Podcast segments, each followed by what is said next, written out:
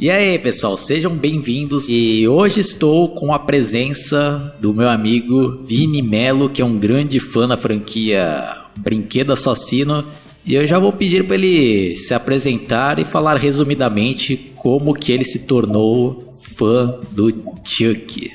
Bom, primeiramente, boa noite. Eu quero agradecer a participação nesse quiz. Então, eu me tornei fã assim, do Chuck praticamente desde que nasci. É, sou fã dele desde os 3 anos de idade, apesar de que na época eu não era fã 100%, isso aí eu me tornei depois quando eu já tinha 13 anos de idade. E esse é um vilão que sempre marcou a minha infância e é uma franquia que eu gosto muito, né? Principalmente por causa da, da criatividade que eles tiveram de fazer um brinquedo, ser um assassino. E é isso. Bom, antes de começar, gostaria que o Vini falasse qual os três filmes prediletos dessa franquia. Qual que é, o Vini? Olha, os meus preferidos, sem dúvida nenhuma, são os três primeiros. Só que eu fico meio confuso em qual dizer qual que é o, o primeiro melhor, meu favorito mesmo. Mas o meu favorito mesmo é o 3, só que eu gosto de manter unanimidade no primeiro, que foi o melhor de todos. Então, para mim, os três favoritos mesmo sempre vai ser os três primeiros. Bom, então, vamos começar aqui. Preparei perguntas nível hard aqui, né? Pelo menos eu espero que seja, né? Vamos ver como é que o Vini vai sair aqui. Bom, a primeira.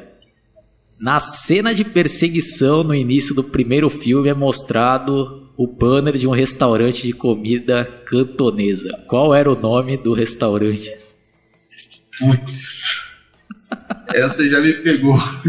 Porque eu sempre vejo essa cena, nunca parei pra prestar atenção no, restaurante. Oxe, pior que eu não sei responder. Falei, o negócio ia ser nível hard aqui. É.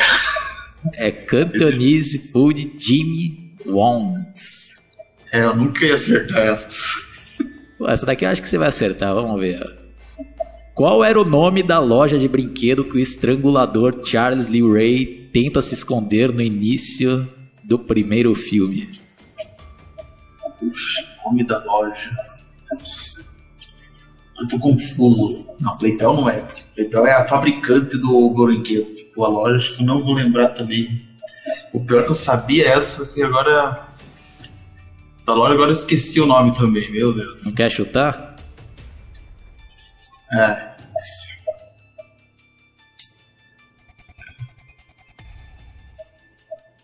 Eu vou. Eu sei que vou errar, mas vou chutar esse Playtel mesmo aí, vai. É, errou. É Playland Toys. Playland, é. O Play, o Play eu lembrava, só o restante que eu não lembrava. Mas daqui é outra também, acho que. Acho que essa daqui você vai acertar a terceira, vamos lá. Qual o nome do dublador que leu o nome do filme na versão brasileira da Herbert Richards? Ah, essa é fácil. É o Márcio Seixas. Certa resposta. Vamos para a quarta. Produzido com orçamento avaliado em 9 milhões de dólares, quanto o filme faturou nos Estados Unidos? Vou dar três alternativas aqui, ó. Letra A, 25 milhões de dólares. Letra B, 35 milhões de dólares. E letra C, 45 milhões de dólares. Acho que é 25 milhões de dólares. Tem certeza, como diria o Silvio Santos? É, certeza, certeza não tenho, mas. Pra época eu acho que deve ser 25. Eu, na verdade, tô em dúvida entre o 25 e o 35. Eu acho que 45 não deve ser. Mas acho que pra época eu, eu acho que deve ser o 20. Eu. Poxa, eu vou chutar, acho que o. Vou chutar o 35 aí, que fica no meio a meio aí, fica mais fácil. Tem certeza? É. Pode ser essa ou não?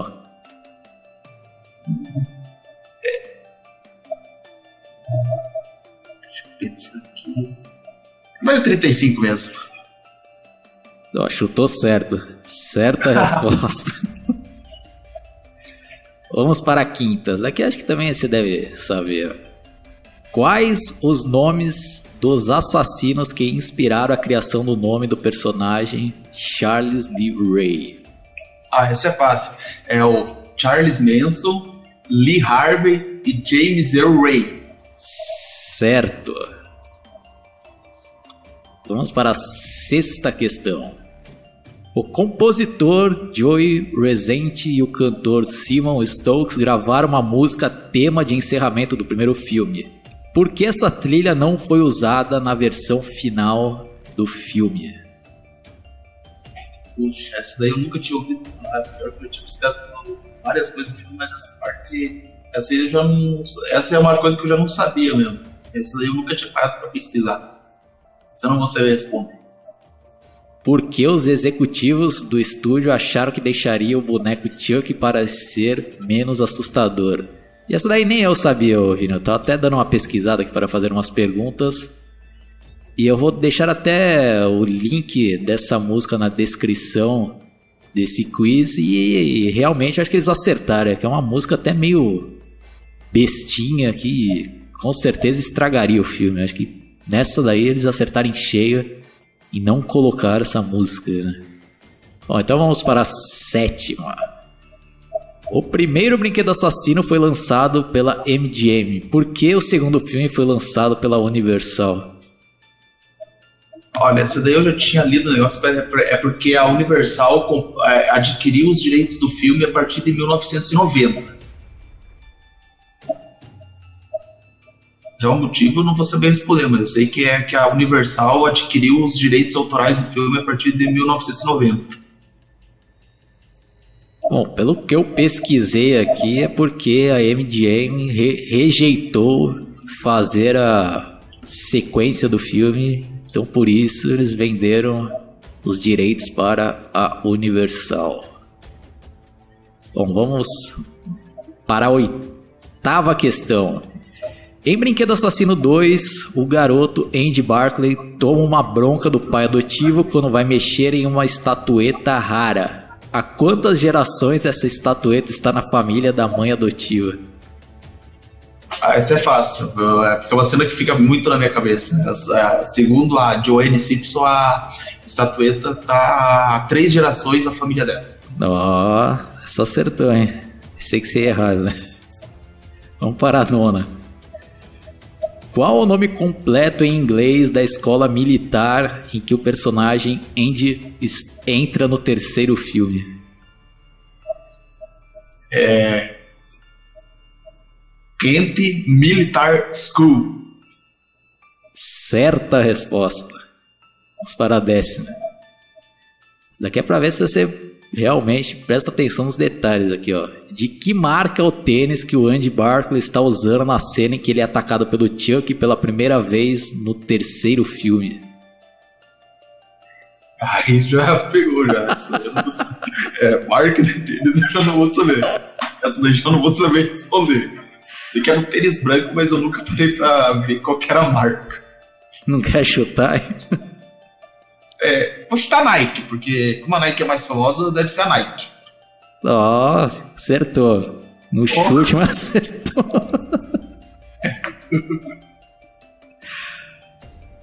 Seguinte, ó. Qual o nome da revista que o Andy Barclay guardava na mala em Brinquedo Assassino 3? Ah, essa é fácil. É Playpen. Certa resposta. Bom, é o seguinte. Qual o nome do trem fantasma que aparece em Brinquedo Assassino 3? Agora, agora eu lembrava dessa. Eu lembro que ficava aquele letreiro lá, agora esqueci o nome, que era o nome do trem fantasma.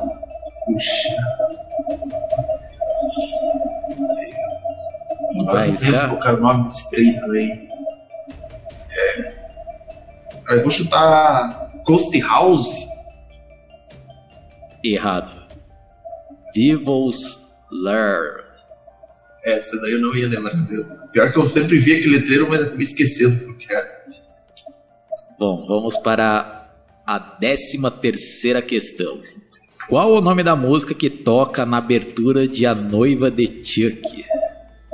Bom, agora é, essa aí eu não vou lembrar. Eu sei que é do Rob Zombie, mas agora eu não lembro qual era o nome da música. É o nome da música eu não vou lembrar. Eu só sei o cantor mesmo. É Living Dead Girl. Bom, décima quarta questão. Em O Filho de Chuck, em determinado momento é mostrado que estão fazendo um filme sobre Chuck. Qual o nome desse filme? Ah, essa é fácil. É, é Chuck vira psicopata. É, eu vou dar certo porque. Não, não, tá certo, tá certo. Na versão dublada tá escrito assim. E até uma curiosidade que eu tava vendo aqui: que na versão legendada colocaram como Chuck pira de vez, que não tem nada a ver, né? Tanto que no título original é Chuck Goes Psycho. Não tá certo. Última questão, vamos lá. No início da cena pós-crédito de A Maldição de Chuck é mostrado que teve uma passagem de tempo? Se sim, quanto tempo? Aí você passa. É, seis, teve uma passagem de seis meses. Certa resposta. Então deixa eu ver aqui quanto você acertou. Deixa eu ver. Uma, duas, três, quatro, cinco, seis, sete, oito, nove. Foi bem, né? Nove de quinze questão. Tá aprovado, é. Vini. Então é isso daí, pessoal. Quem curtiu, dá um like, se inscreva no meu canal. E se você também for fã de alguma franquia e quiser participar desse quadro, entrem na minha página do Facebook chamada Analisando Filmes, no qual o link estará na descrição desse vídeo. E é isso daí, pessoal. Falou e até a próxima. Fomos!